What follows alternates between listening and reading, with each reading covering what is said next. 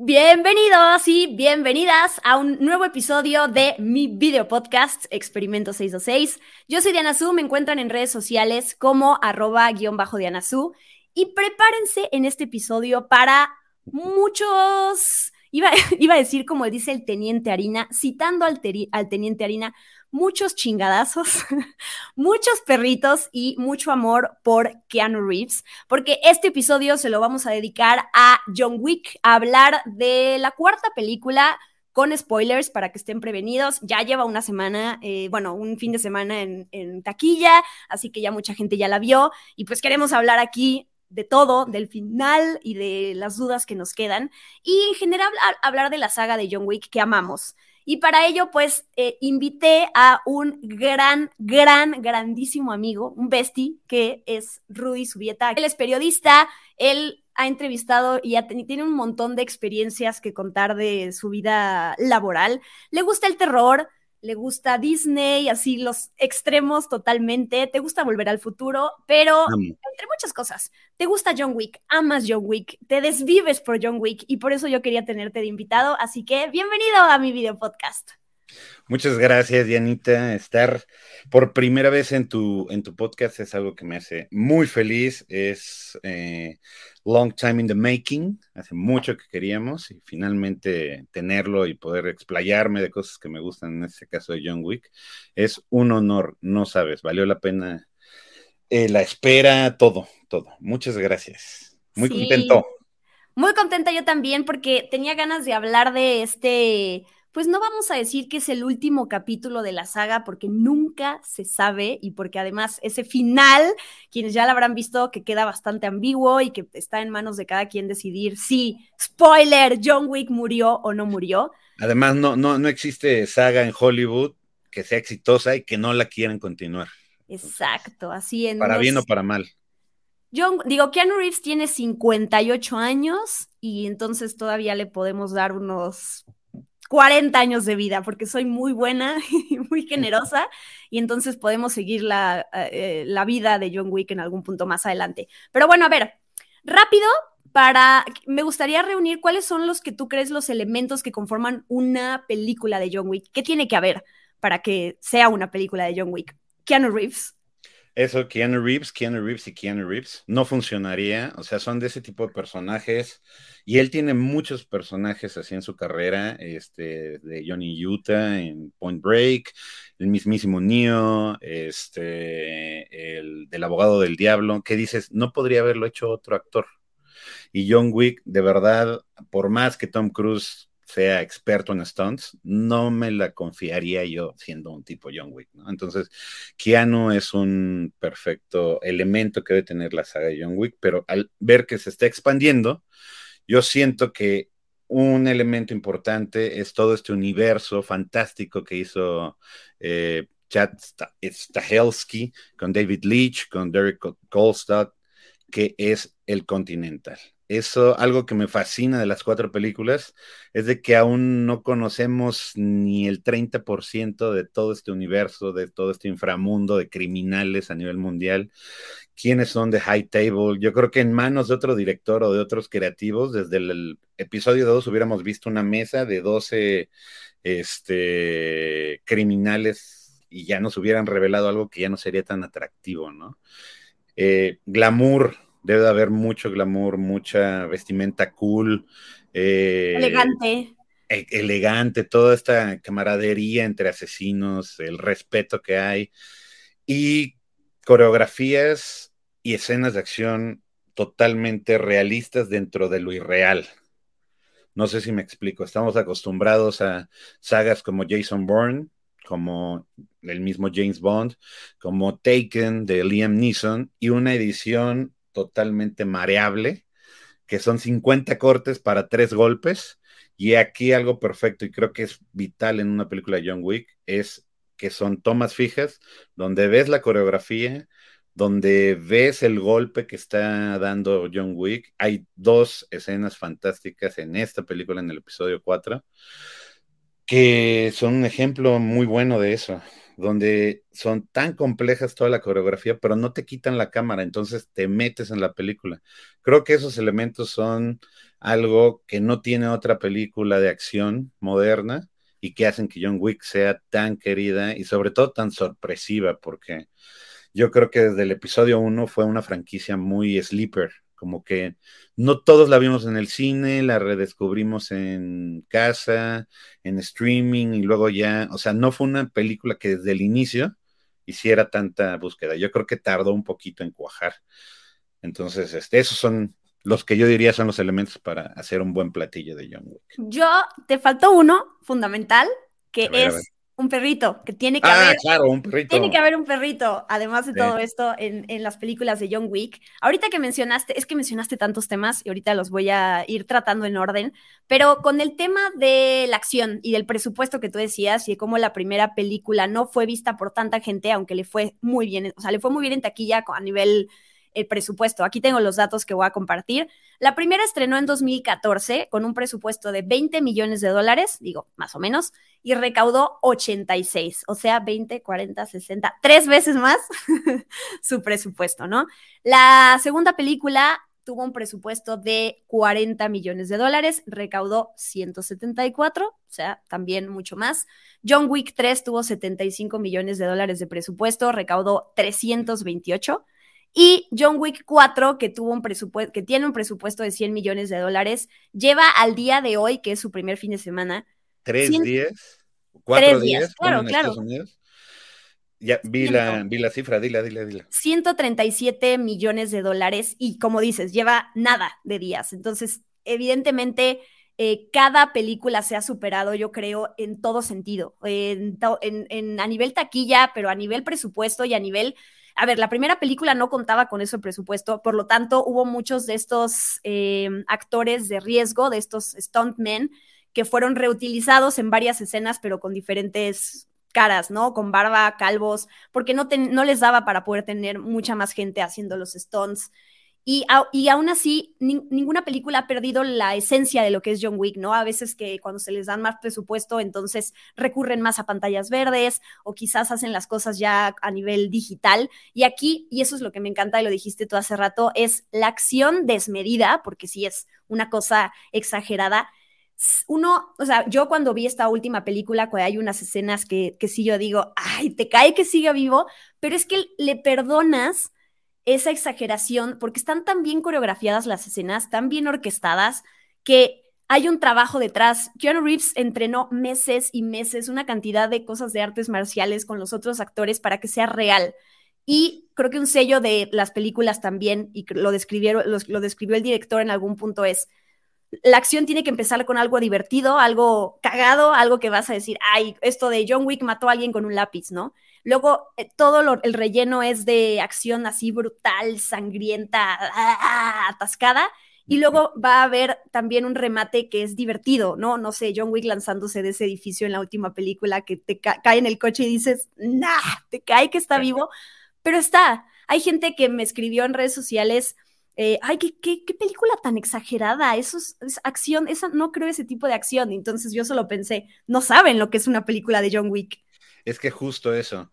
Eh, igual este fin de semana lo estaba hablando y era, hablábamos de John Wick y la comparación con el cine de Marvel o con el cine de más efectos especiales, que es la crítica que ha tenido Marvel. A mí me gusta mucho Marvel, pero por ejemplo las últimas películas, ya ustedes sabrán cuáles, es mucha pantalla verde y no te sientes, no, al, al sentir que no puedes tocar algo, o que no es tangible o que no está ahí, por más que sea en el espacio, digo, las primeras de Star Wars, sentías la arena de Tatooine, sentías los pelos de Chewbacca, este, pero ya cuando se orillan mucho al efecto especial, ya te desprende, ¿no?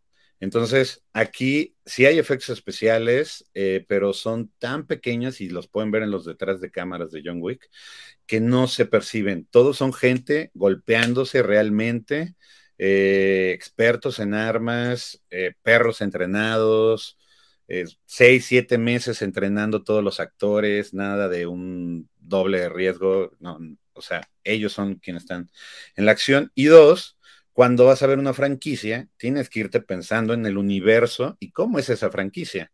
Cuando la gente me dice, es que es irreal para mí una película de Transformers, güey, vas a ver una película de robots gigantes extraterrestres.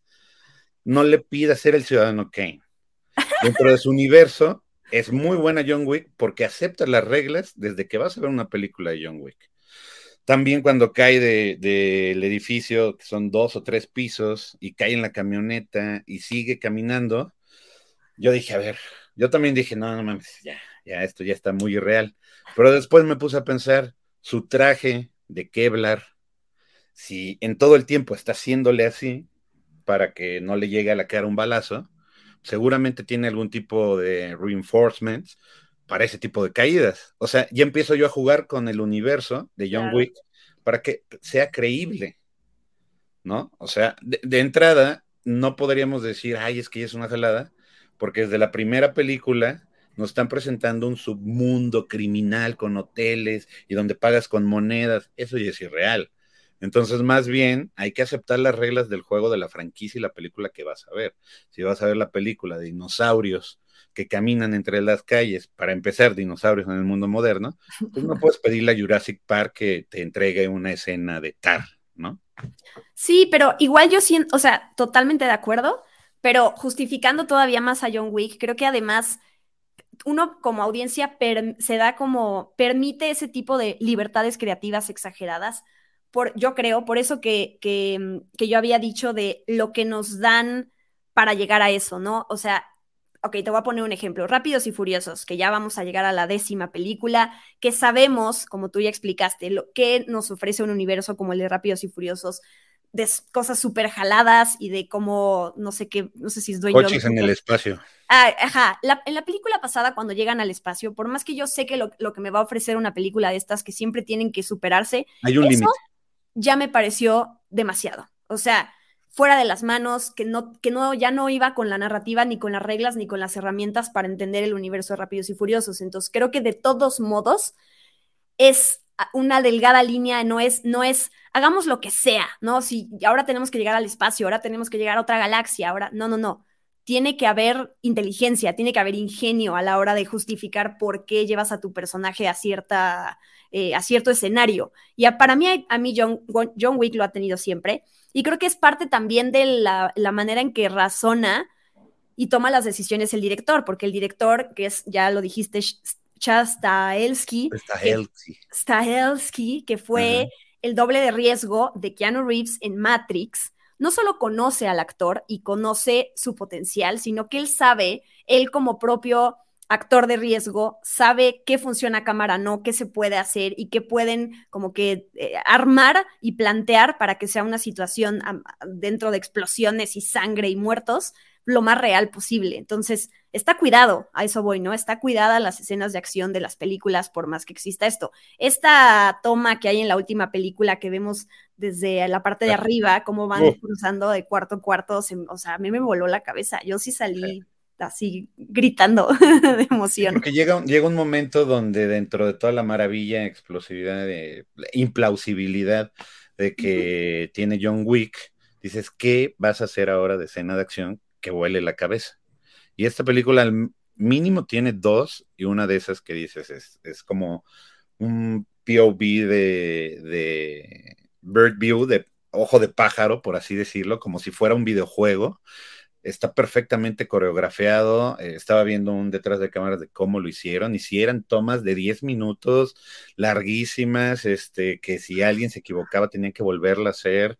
Y eso es un compromiso que lo único que tuvo que hacer Chad es coreografiarlo muy bien durante meses, crear un, em, ¿cómo se llama? Un sistema especial de movimiento de cámara coreografiado también y ya no tuvo que poner a un actor en un coche volando y llegando al espacio y no, no, no, no. O sea, sí es una delgada línea, como bien dices, pero los elementos de cada película están, están presentes, ¿no? O sea, creo que sí es un buen final para, para John Wick.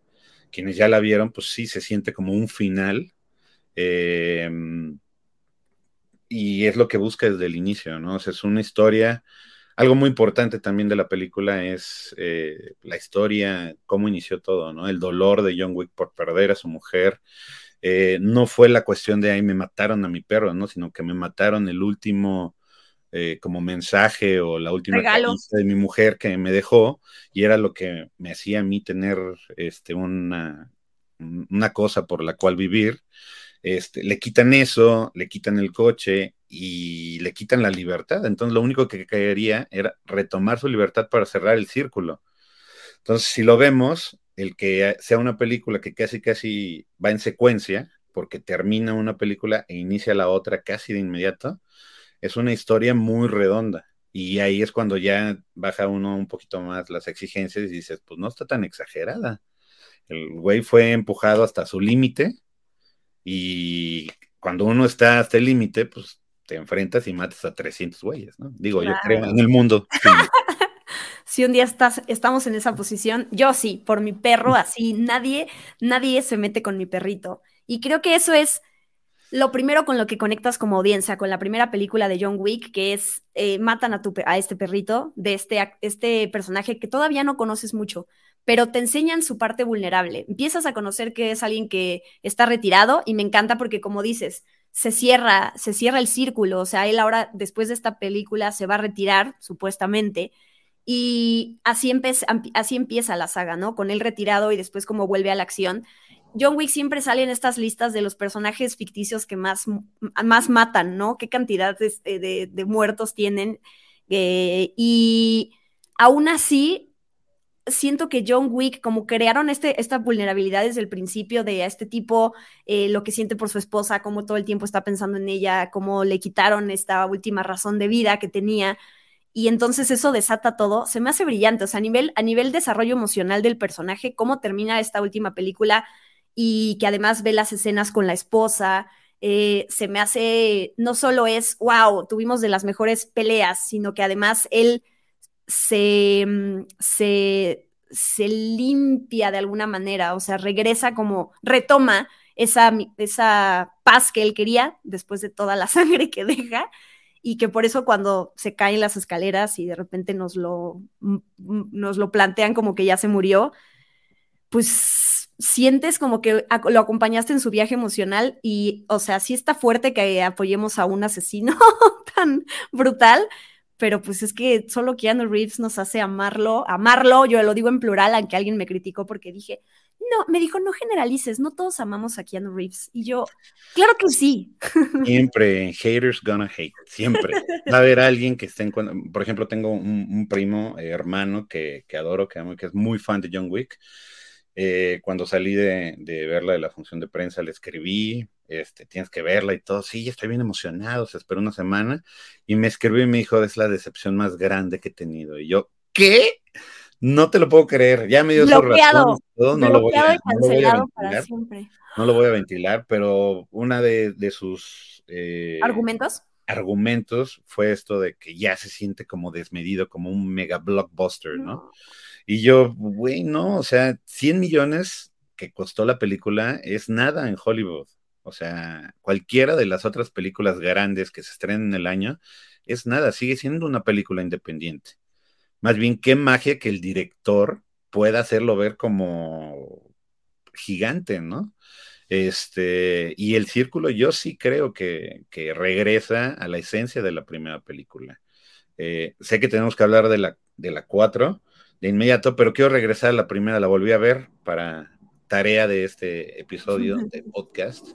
Y en la primera, realmente uno se da cuenta qué buen actor es Keanu Reeves, porque en la primera tiene escenas donde está llorando, cuando le deja el perrito y lee la carta de esto te lo dejo porque sé que necesitas seguir amando a alguien más, etcétera, se quiebra John Wick, se quiebra Keanu y está llorando.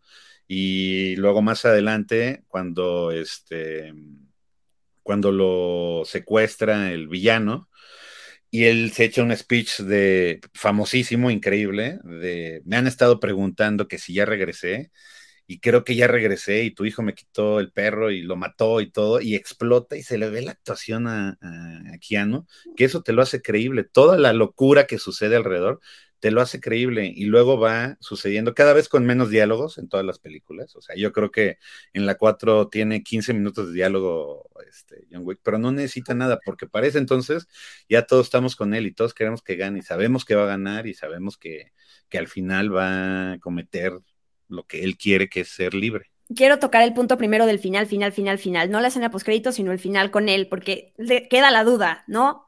Este, ¿murió o no murió John Wick? Cuando en un, en un screening que hicieron Keanu Reeves y el director, eh, después hubo una sesión de preguntas y respuestas con el público y ellos como que dejaron, dejaron claro que la audiencia va a decidir si John Wick murió o no, ¿no? Como que está en ellos decir, no, si se muere o no se muere al final. Y entonces le preguntaron a la gente, ¿ustedes qué piensan? Que si se murió o que no. Y obviamente todos al unísono dijeron, no, no, no, no vimos el cuerpo, como dicen en las, en, las historias de superhéroes, ¿no? O sea, si, si, no vimos esa parte, puede regresar, como tú dices. O sea, quizás es solo una coartada, quizás es solo un, algo que, que, va a pasar en un par de años que lo vamos a tener ahí de regreso. Eh, para así seguir hablando de esta cuarta película, Quería mencionar dos cosas que ahorita si quieres tú hablas de ellas. Una es el super punto de referencia que fue la película de The Warriors, la del 79, para el director para hacer esta de John Wick, porque hay varias referencias a esa película. Y la otra es los super personajes unos nuevos, otros que regresan de otras películas, ¿no? Enfocándome primero en Bill Skarsgård, que a ver, cuando empezó la película yo dije, ¿qué no ha aprendido la gente que no te puedes meter con John Wick? O sea, vas a salir muerto, es obvio. Pero por otro lado, nos dan personajes tan buenos y tan creíbles que están a la altura de lo que es John Wick, porque imagínate, cuando no existe esa amenaza que, de parte del villano, no le crees, dices, ay, te van a matar, pero Bill Skarsgård, que es un loco, sanguinario, eh, cruel, con esto que hace de lo, que hace el personaje de cortarle aquí, ya sabes, y le dice, a ver, saca la mano y entonces él tiene que hacer este movimiento para zafarse del cuchillo y me, encantó ese personaje, o sea, sí dije como, es un loco.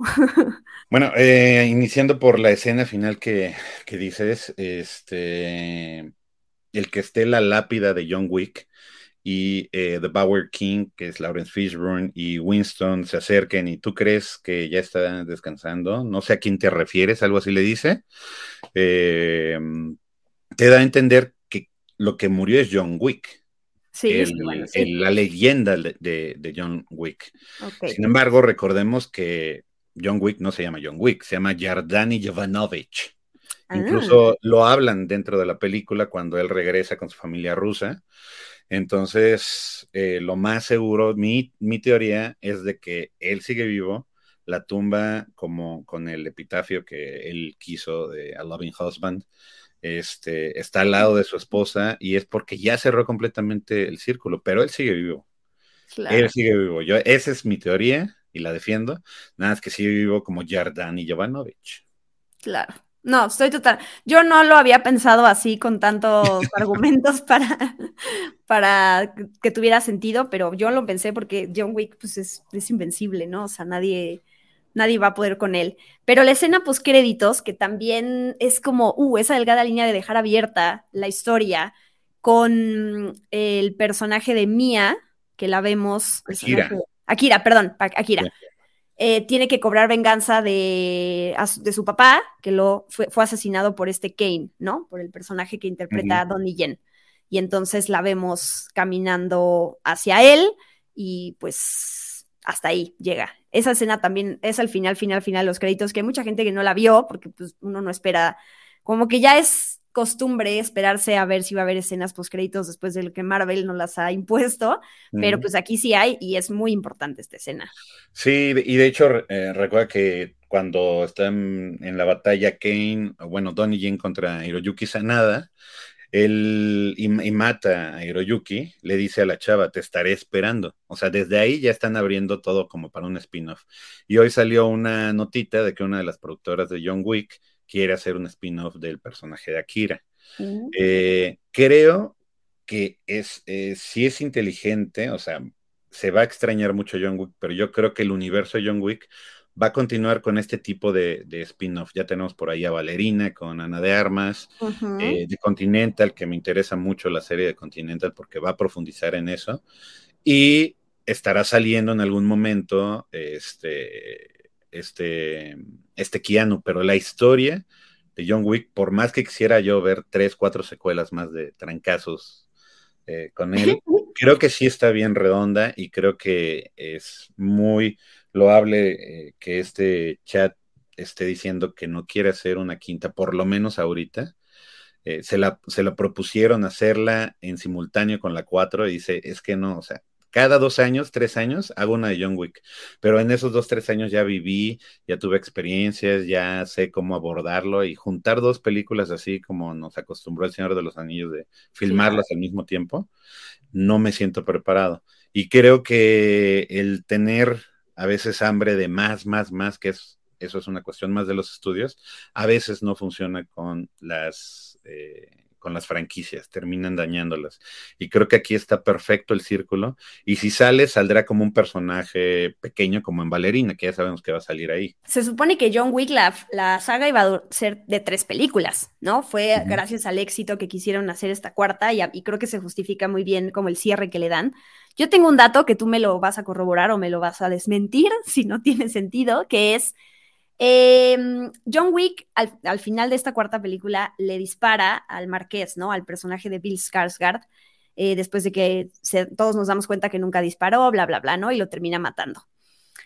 Mi dato es que hay un patrón que es que John Wick derrota al antagonista principal con un tiro en la cabeza en las películas 2 y 4 y, con un, y apuñala al villano principal en las películas 1 eh, y 3.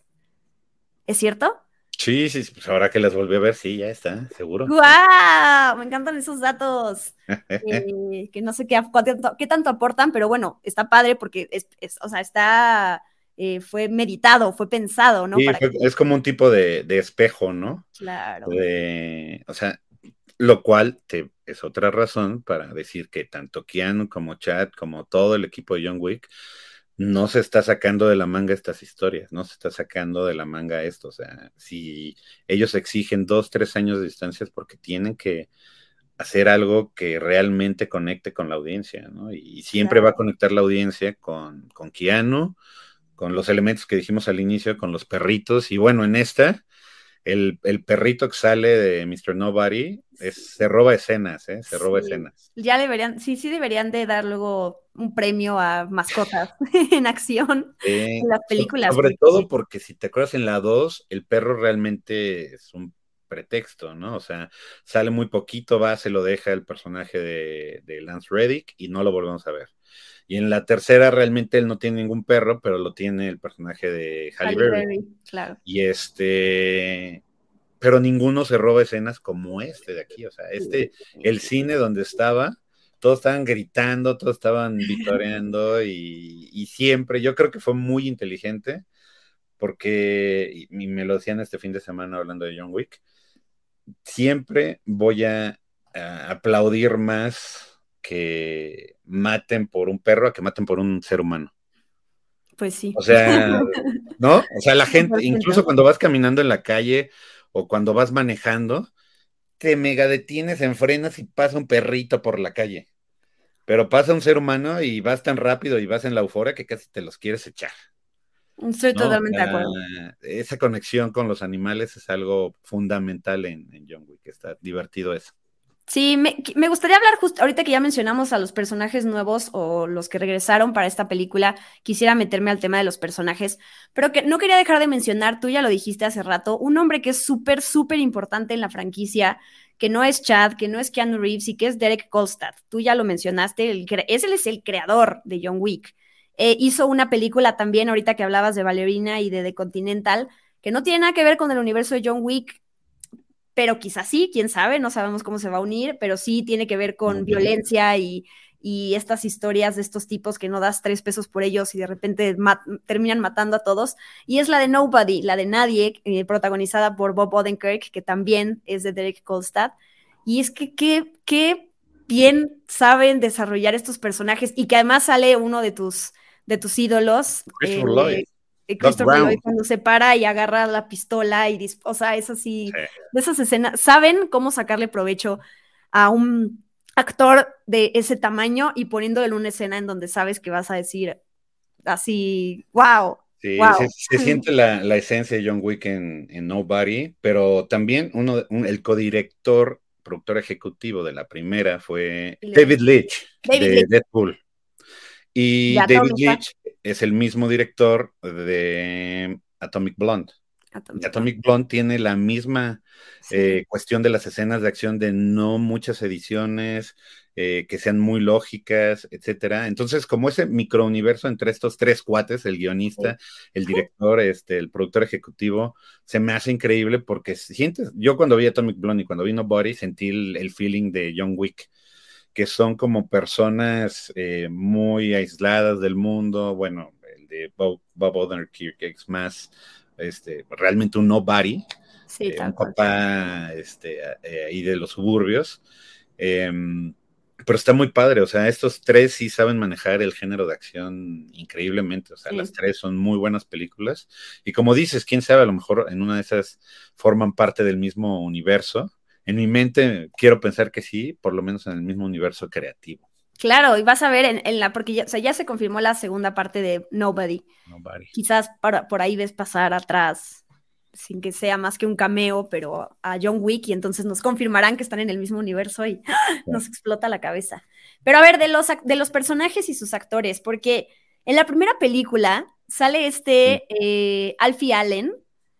No sé si ese es el que. no, no, no. El ah, papá de Alfie Allen. Ok, ok. Pero es que Alfie Allen eh, es, para quienes vieron Game of Thrones, es Greyjoy, y ese es en la película de John Wick interpreta a Joseph Tarasov. Y ese es, o sea, lo odias, lo detestas, así, quieres que les, les saquen las tripas y muera humillado. sí, Pero. Se acostumbran ese tipo de papeles, ¿no? Es exacto, le quedan muy bien esos papeles de hijo de, de, de le quedan perfecto. Pero no, tú di el del otro, que además falleció. Eh, a mí, de verdad, ahorita que las volví a ver, dije, eh, porque la primera película se siente tan independiente, tan chiquita, tan menudita, pero al mismo tiempo tan grande por los personajes. Y si algo ha tenido la saga de John Wick hasta la 4, es qué buen casting tiene, ¿eh? Qué buen casting tiene, o sea, te la venden todos los actores. Y para mí, Michael, Mike, no sé cómo se pronuncia, pero es Michael Nick Vist, que es el, actor que salió en las originales de La chica del dragón tatuado con Rooney Mara, etcétera. Te vende toda la película, porque no sabemos nada de John Wick por los primeros 50 minutos, una hora, y él te vende la historia de John Wick sin que veas qué es lo que hace John Wick. Ese es, para mí, sí podría decir que mi escena favorita de toda la saga de John Wick no es de pelea, es justo cuando él le dice, a ver, trae a mi hijo. Y le empieza a platicar. Y le dice, el carro que robaste y al perro que mataste es de John Wick. Y Alfie Allen. Alfie Allen hace el, famoso wow. Wow. Que hacen muchos personajes durante la saga cuando. ¿Y quién viene? John Wick. Wow. Y le dice, él es Baballega, él es el que hizo, él es el que contratas para ir a, matar a Baballega. fucking Boogeyman. Ese, diálogo lo puedo ver una y otra vez y me levanta el ánimo. son excelentes actores. Él se me hizo un excelente villano, Vigo se llamaba. Este, y bueno, esa película tiene a, William Defoe como uno de sus primeros aliados, este, quien lo salva.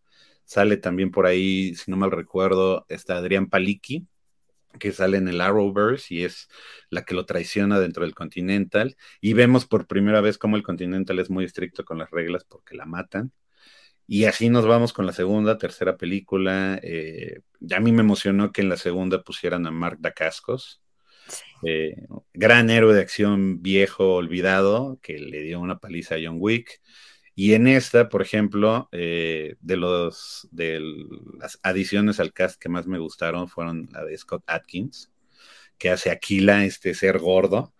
Y para los que a lo mejor no están muy relacionados con el cine de acción, Scott Atkins es una mole que eh, nos tiene acostumbrado a películas directas al video y streaming y demás, pero es un gran héroe de acción Scott Atkins. Por ahí salió en algo del universo Marvel, entonces y lo ves cuando esta mole gorda le lanza unas patadas al pecho, o sea, ves que es un arte marcialista experimentado, ¿no? Entonces, si algo tienen las películas de John Wick son excelentes eh, actores que te hacen comprar completamente eh, el, universo de John Wick y, y, el mejor en esta totalmente fue Donnie Yen. Para mí fue una delicia casi a punto de borrar en algunas escenas a Keanu Reeves. Y eso sí. no lo había tenido ningún otro. Sí, porque además él, él no solo contribuyó a nivel interpretación, ¿no? Con este personaje que no ve y entonces que tiene que resolver todo a partir de los otros, digamos, sentidos y a partir del... tiene una conexión diferente con el universo, ¿no? Por, porque justo no puede ver.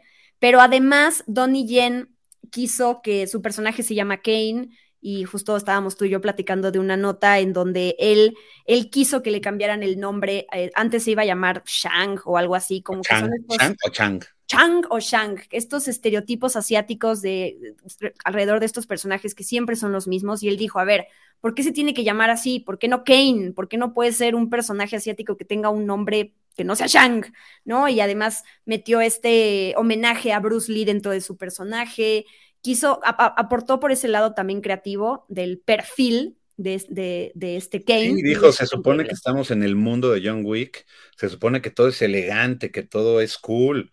Él se puede vestir así porque originalmente su personaje se vestía como maestro Shaolin casi casi. Claro. Entonces él estaba eh, molesto por eso, tienes toda la razón.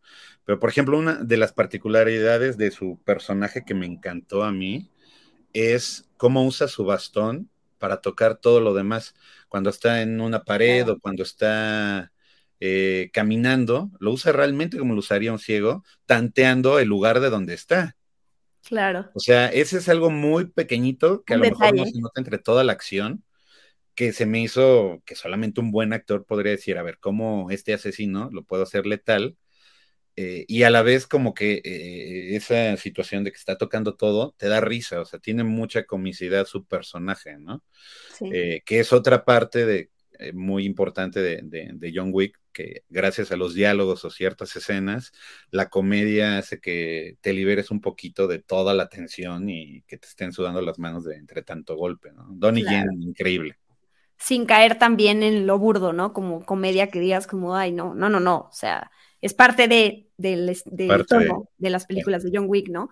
Ahorita que mencionaste a Michael, que no sé cómo se pronuncia, ne Michael Nyqvist, eh, nada más quería decir que él, ese actor falleció en 2017. Y pues otro actor que falleció una semana, no, la semana que estrenó John Wick, capítulo sí. 4, que es este Lance Reddick, este concierge del Hotel Continental que se llama eh, Charon, Charon, ¿no? Charon. Y que eh, yo como, como dato leía esta referencia que se me hace padre, el personaje en español que es como Caronte, que es este barquero de Hades y que en la mitología griega pues se le da una, una moneda para que este personaje te pueda dar un... Eh, un, un aventón al más allá un aventón de manera segura, ¿no? Y entonces es eso lo que simboliza el hecho de que John Wick llegue al hotel y le dé una de estas que voy a mostrar si están viendo esto en video, pero una de estas monedas eh, que paga en el hotel Continental y que es una manera como simbolizar que está pidiéndole seguridad y esto que tú mencionaste al principio del podcast que se me hace una palabra muy importante para John Wick también es el honor, ¿no? Saber que en ese hotel no puedes matar a nadie, aunque John Wick rompe las reglas y entonces pues por eso lo excomulgan o excomuni es, es excomunicado. Y pues lo conecto con otro personaje que es fundamental también, que es Ian McShane, bueno, eh, el actor que interpreta a, a, Winston y que yo no sabía que Jason Isaacs en algún punto iba a ser Winston y al final metieron a Winston y pues también digo a Ian y también ya es alguien, o sea, ves su cara y lo relacionas directamente con este mundo. Sí, el, el, clásico Jonathan, él no le dice John, le dice Jonathan. Jonathan, sí. Eh, toda la clase increíble que tiene Ian McShane es, es, es, muy buena. Y creo que Sharon, este Lance Reddick, no era un personaje, nunca lo vimos golpear a nadie, nunca lo vimos claro. tener una escena de acción, pero era, era básico, porque él era el conecte, esa línea que conectaba el mundo del continental con la vida independiente alejada de, de, de ese mundo de John Wick es el que le cuidó su perrito. Y, y, aunque, si te das cuenta, aunque nunca tuvo grandes escenas, eh, el golpe emocional que tenemos cuando lo mata eh, Bill Skarsgård es muy fuerte, porque de alguna forma se siente vital dentro de la, de la saga de John Wick. Eso habla del buen actor y del buen personaje que, que era, claro. con tan poco como un tipo Alfred de Batman, Este, te llega a resonar tanto como espectador cuando, cuando lo matan y realmente te das cuenta, este Bill Skarsgård no se la anda con jaladas, ¿no? Aunque todo el tiempo también tiene ese sentimiento de pinche chamaco, eh, lo pinche chamaco cagón, o sea, caguen, que, te va a matar John Wick al final. Claro.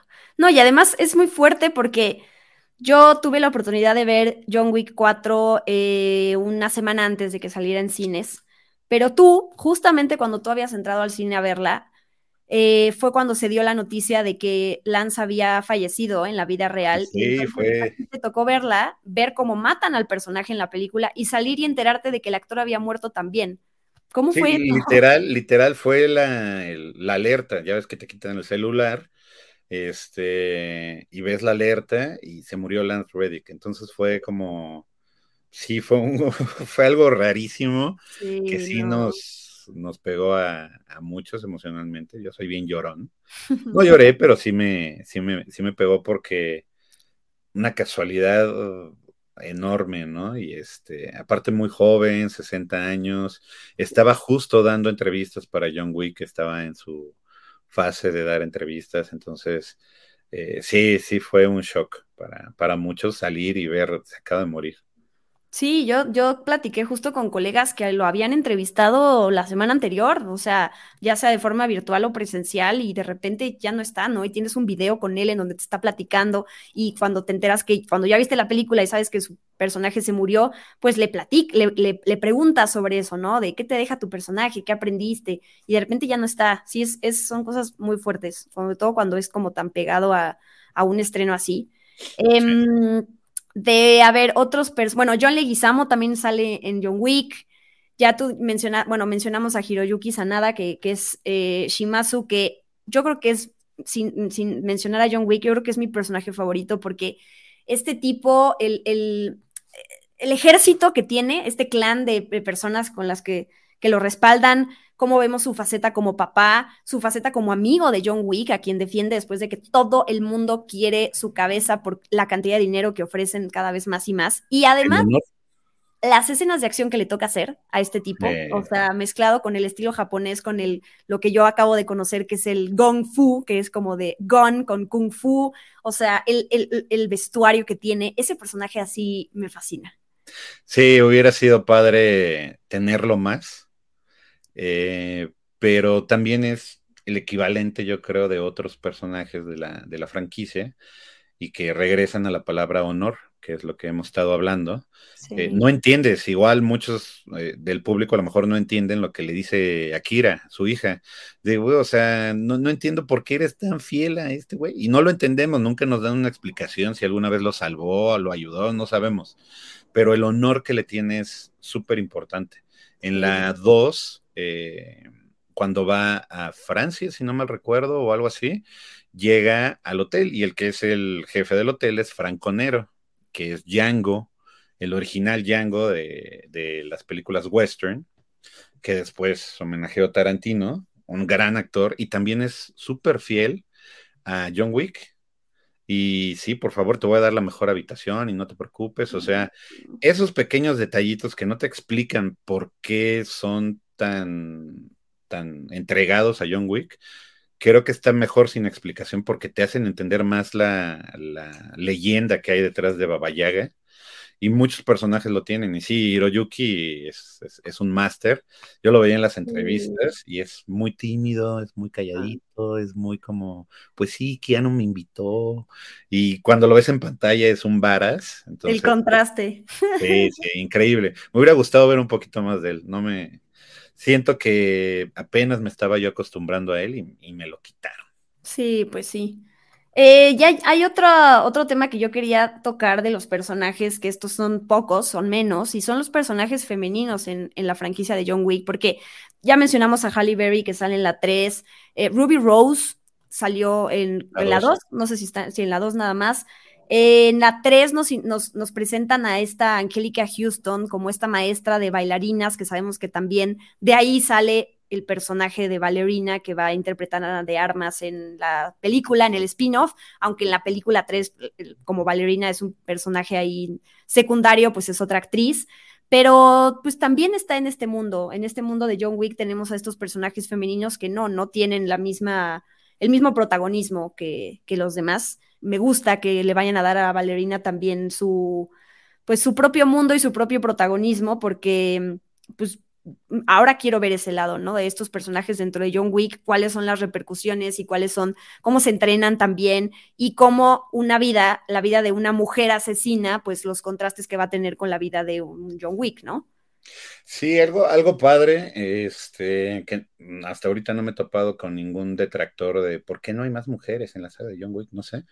Eh, algo padre que tiene este universo es que todas las mujeres que han salido, con excepción a lo mejor de Brigitte Moynihan, que es la esposa de John Wick, que solamente vemos a través de fotos y videos, ninguna es la damisela en peligro.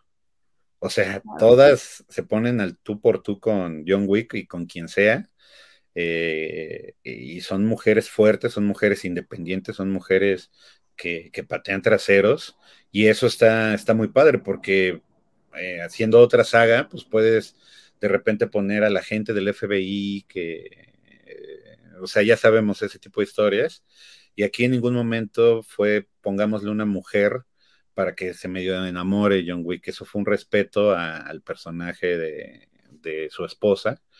Y me encanta que, estén esas mujeres durante toda la franquicia eh, poniéndose al tú por tú con, John Wick y demostrando que incluso son mejores y más fuertes, más cabronas. Entonces, creo que ese fue un buen punto.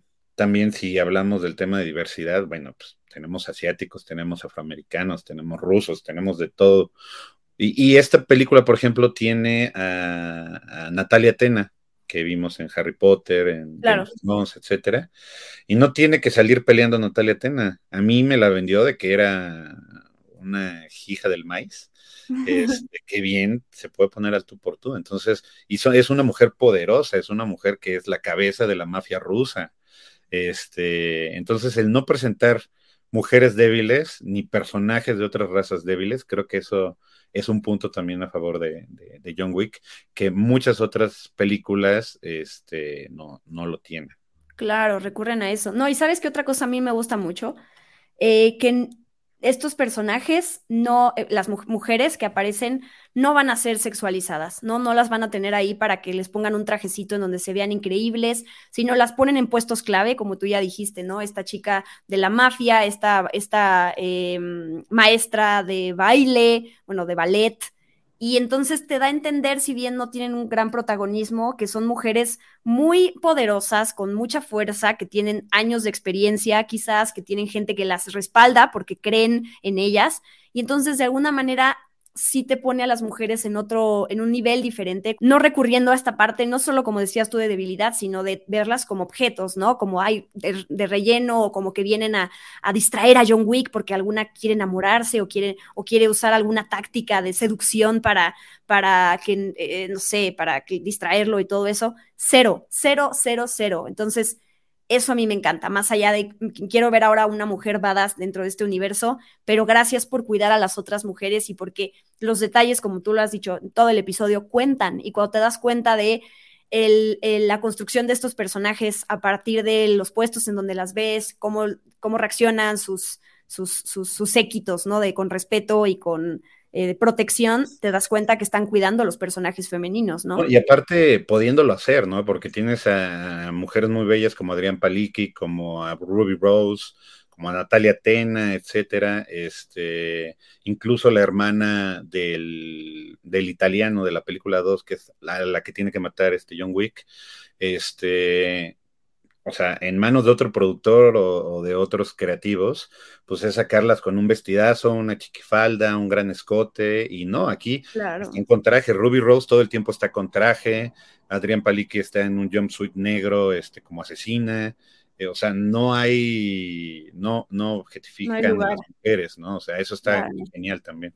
Halle Berry, que es una chica Bond, ¿no? O sea, Aquí tiene una participación, aquí se está, ella tuvo que entrenarse mucho para que los, los perritos que aparecen con ella en la película pues le hicieran caso, ¿no? Y que no, eh, para participar bien. Yo quiero, ya para, para ir cerrando, no sé si tú tienes algún otro tema que faltó tocar, pero yo nada más quería contar una anécdota del año pasado, cuando fui a la Comic Con. Había un panel, los paneles más grandes, ustedes saben, se llevan a cabo en el Hall H, que es este eh, salón, este auditorio, en donde caben, ¿qué? ¿3.000 mil personas? 3.500. 3.500, en donde se presenta lo que viene de Marvel y DC. Es, es el lugar más grande para hacer la presentación en Comic Con. Y iba a haber, ah, hubo un panel que se llama Directors on Directors, que lo iba, lo conduce un, el, editor de un sitio online que se llama Collider, y el panel se trataba literal de tener a tres directores ahí y que platicaran de sus experiencias y cosas buenas y malas, porque es muy difícil en Hollywood además hablar mal de con quién trabajaste o de las malas experiencias porque no sabes quién te va a cerrar la puerta, ¿no? Entonces estaban Tim Miller, el director de la primera de Deadpool, que platicó de cómo, cómo se le rompió el corazón cuando no pudo dirigir la segunda, ¿no? Y lo que pasó, director también de la, una de las de Terminator, eh, Juicio Final, creo que es. No, bueno, sí, Destino Final. Bueno, la que sale... Tim Miller, ¿no? Tim Miller. Andrew Stanton, el director de Buscando a Nemo, de Buscando a Dory, de La Fallida, John Carter, que a mí me gusta mucho, y yo sí quería ver más de esas películas, y Chad Stahelski estaba ahí, eh, platicaron todos, o sea, de entrada del panel estuvo lo máximo, todos los directores hablando, o sea, uno como cinéfilo o seriéfilo le importa escuchar esas conversaciones, o sea, para mí era una joya de panel. Cuando llegué, ni un cuarto del lugar estaba ocupado, estaba vacío todo, la verdad, sí me sorprendió. Y además el, el panelista, el de Collider, nos dijo a todos, se van a arrepentir todos los que no vinieron a este panel, van a ver por qué. Y entonces estuvo increíble la plática y al final Chad Stahelski dice, bueno, ah, porque aparte pasaron eh, clips de otros directores haciéndole preguntas a esos directores, ¿no? Salió Guillermo del Toro, mandó un clip diciendo, yo le quiero preguntar, a, salieron los hermanos Rousseau, un, panel padrísimo.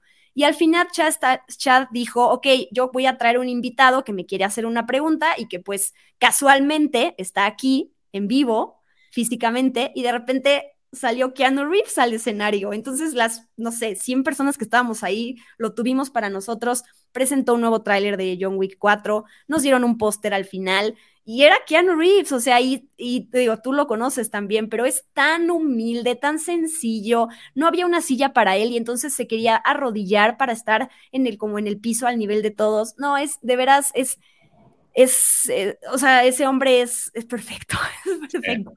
Entonces, nada más quería contar eso porque a la próxima que vayan a, Comic Con van a ese panel y se llena porque luego la gente desaprovecha oportunidades y ya. Sí, este, hay, otros dos temitas que quisiera nombrar, pero sí algo que tiene Keanu y que muchos dirán, es que sigue sin actuar, porque es el mismo personaje. Estaba pensando que Neo tampoco tiene muchos diálogos, ¿no? Neo de Matrix. Eh, John Wick no tiene muchos diálogos. Hay muchas películas donde Keanu no tiene muchos diálogos, pero yo creo que él ya eh, ha abrazado tanto esa personalidad que tiene de ser un hombre como aparentemente solitario y calladón y humilde, pero que quieres abrazar, etcétera, que esa es su habilidad como actor. O sea, eh, yo no quisiera verlo en una película donde esté explosivo todo el tiempo, como Leonardo DiCaprio, con grandes monólogos y grandes diálogos. No, o sea, creo que por eso también queremos a Keanu Reeves, porque sabemos cuáles son a lo mejor sus limitaciones como actor, pero esas limitaciones se vuelven en sus fortalezas. Entonces, es, es, es muy bueno porque le da mucha profundidad. Es como, sabes que es un badass, pero sabes que es un badass vulnerable. Sí, con corazón. Lo quieres abrazar. Claro, no, ya, a ver, ahorita que mencionaste este tema, digo, Constantine también forma parte de estas películas así de acción, que además ahí viene la, nueva y que va a estar él, pero estuvo en Billy Ted y vimos a este personaje, este, como chistoso, ingenuo. Ajá, es como, ¿cómo, ¿cómo es la frase? y, tiene varias, tiene Party Dudes y luego tiene la de... Excellent. Oh, no, no, pero yo digo la de Excellent. La de Excellent. Excelente. Em, o en La Casa del Lago, que sé que esa película fue, no fue muy querida, pero bueno, ver esa faceta también romántica de él con Sandra Bullock, que además se quieren mucho ellos, tiene, tiene eso. Y como dices, un, un actor que solo de verlo ya te genera como que esa empatía, pero sabes que no te puedes meter con él porque te destroza, es parte también del talento que alguien tiene para ganarse una característica así. O sea, hay personajes, que, actores que quizás llegas y dices, no me vendas eso, que no eres, no. O sea, por más hay actores muy versátiles que hacen de todos los géneros, hay otros que no, pero sabemos que John Wick tiene eso, digo, Keanu Reeves. Y tú, te, Keanu Reeves ya es más John Wick que Matrix. ¿Crees que ese personaje es su personaje de la vida? Eh, sí, porque incluso lo ves fuera de pantalla y sigue con la misma barba, mm. etcétera. Pero creo que Keanu Reeves en general ya es un personaje, es un personaje que lo ves en las entrevistas y volví a ver muchas entrevistas de él y siempre termina, es que esto lo hago por ustedes, que así como Tom Cruise, pero a Tom Cruise no se la creo tanto. Este, esto lo hago por ustedes, gracias, súper agradecido, súper humilde. Em, creo que él ya es un, personaje en sí. Se ve que no tiene aspiraciones de ganar un premio, de ganar un Oscar, de no, él, le gusta hacer lo que le gusta, que es eh, exprimir su cuerpo al límite con escenas de acción, entretener, eh, por, así sea una película romántica, es una película de comedia, verlo 30 años después en la tercera de Bill and Ted haciendo las mismas babosadas de cuando era fue genial. El abogado del diablo, este, mucho ruido y pocas nueces. Incluso Drácula tiene su encanto, ¿no? Que muchos lo critican por el, acento que tiene ahí. Es un actor que lo quieres, ¿no? Y que lo, lo, lo aprecias. Si es mal actor, puedo estar de acuerdo en muchas cosas, pero creo que eso es su, eh, no trata de aparentar otras cosas. Y hay muchos actores que se matan por querer aparentar que son buenos actores, como Will Smith, por ejemplo. Siempre he tenido ese feeling con Will Smith que quiere hacerte creer que es una buena persona y que es un buen actor. Qué fuerte, qué delicado. Qué fuerte. Qué fuerte Tema. Este, una de las cosas que quería hablar que dijiste hace rato rápido es el Kung Fu. Eso yo creo que es de lo mejor que nos deja delegado John Wick yo, a mí me encanta el cine de acción también, eh, como dijiste al inicio, los contrastes, cine de terror, pero te puedo cantar Disney, pero me encanta todo, todo esto. Eh, el cine de acción nos tenía acostumbrado al One Man Army, que nunca se le acaban las balas. Y cuando yo vi que John Wick, después de nueve eh, balas, carga otra vez y si ya no tiene más que cargar, avienta la pistola o agarra lo que sea para que sea un arma, eso lo hace muy realista. Porque tiene que estar, y hasta la fecha lo sigue haciendo. Y si le, en, de hecho hay una escena donde creo Lawrence Fishburne le dice son 21 balas. Y si las cuentas, son 21 balas y saca otro cargador y saca otro cargador, se le acaban y empieza a aventarle cosas a la gente como si fuera Jackie Chan. Este, entonces eso es ese Gun Fu que crearon ellos de artes marciales, pero con también eh, otras herramientas que pueden convertirse en armas. El coche es su arma, eh, el que el, todo el tiempo el traje esté así como que de repente no lo entiendes, pero ya después cuando ves que ah, es Kevlar, pues está protegiendo, o sea, ese tipo de cositas hacen que sea más agradecido uno con lo que está viendo en pantalla. Sí, de acuerdo. Sí, te hace la experiencia más que se preocuparon por darte ese realismo dentro de las reglas que pueden o no suceder en el mundo de John Wick, ¿de acuerdo? Sí, y, la última, bueno, eh, quien vaya a ver John Wick 4, y no le vuelve la cabeza la escena del POV que estábamos hablando hace rato y la de la, el arco del triunfo, ándale, la del arco del triunfo. Eh, hay una escena donde el coche de John Wick que no tiene puerta da una vuelta como completa y no hay ningún corte. Esa, esa a mí se me hizo así increíble esa escena. Dije, ¿cómo la pudieran haber hecho? Esa escena del arco del triunfo y la escena de la casa donde está Mr. Nobody y todos está increíble. Sí, y así hay en todas las películas, ¿no? Como un ejemplo de algo, lo del lápiz, o sea, lo del lápiz se queda corto, ya después de todo lo que vemos No, eh, la escena de la 3 del libro en la biblioteca. No sé si te acuerdas que ah, hay como monstruote, un asesino gigante, y él saca un libro nada más y con el libro lo ahorca, le rompe el cuello. en esta, simplemente cuando está con Kila, con una carta, cuando le corta aquí con la carta. Es increíble eso. Sí, sí, les lo es. ¿Nos falta mencionar algo? Creo que ya no, ¿verdad? No, podríamos seguir, pero, pero no, yo creo que, yo creo que con eso acabamos cansados como yo. Muy bien, pues muchas gracias por, por, estar en este podcast y por aportar tanto. Obviamente te voy a tener aquí de regreso pronto, pero pues espero que la gente disfrute toda esta plática de John Wick, que se note que amamos a Keanu Reeves y a este universo.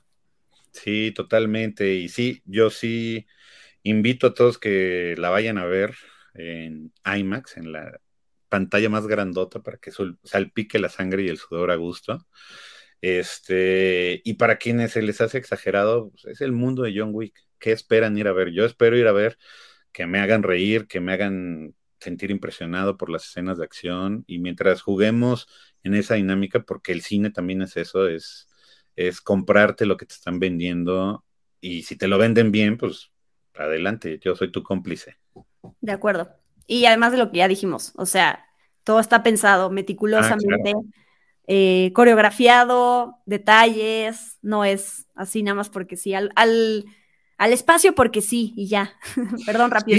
y, por ejemplo, Rotten Tomatoes la tiene como la mejor calificada de la franquicia, 93%, todas las demás estaban en 85, 88. Eh, bueno, súper bien este, Si la taquilla, ya cuando se junta la taquilla, lo que dicen los fans, lo que dicen los críticos, realmente es, es la mejor en cuanto a eh, stakes en, eh, en general. Es la mejor de las cuatro, eh, siendo que cada uno es especial, pero también la, gente de acción moderna, los expertos en acción, la ven ya como un legado. O sea, es la saga de acción más importante del, siglo XXI, con perdón de Misión Imposible. O sea, no más grande quiere decir llévalos al espacio, cuélgate de un, este, del edificio más grande, ¿no? O sea, puede ser muy grande, pero muy aterrizado en la Tierra. Y eso ya depende de cada quien, porque pues, hay gente que Misión Imposible le parece. Ah, no, es muy buena y nos entretiene. Con que una película te entretenga, o sea, ya le hace una buena película. Sí. Muy bien, pues muchas gracias, Rudy. Ahí están tus redes sociales, por si quieren eh, mantener el contacto contigo. Why not? Es buen chico, es buen chico y sabe. Y pues muchas gracias por escuchar o ver este podcast. Eh, los invito a que regresen aquí la próxima semana para hablar de otro tema que les traeré y que estoy preparando. Y pues gracias por su apoyo como siempre. Yo soy Diana Su. Nos vemos, nos escuchamos prontito. Adiós. Gracias. Adiós.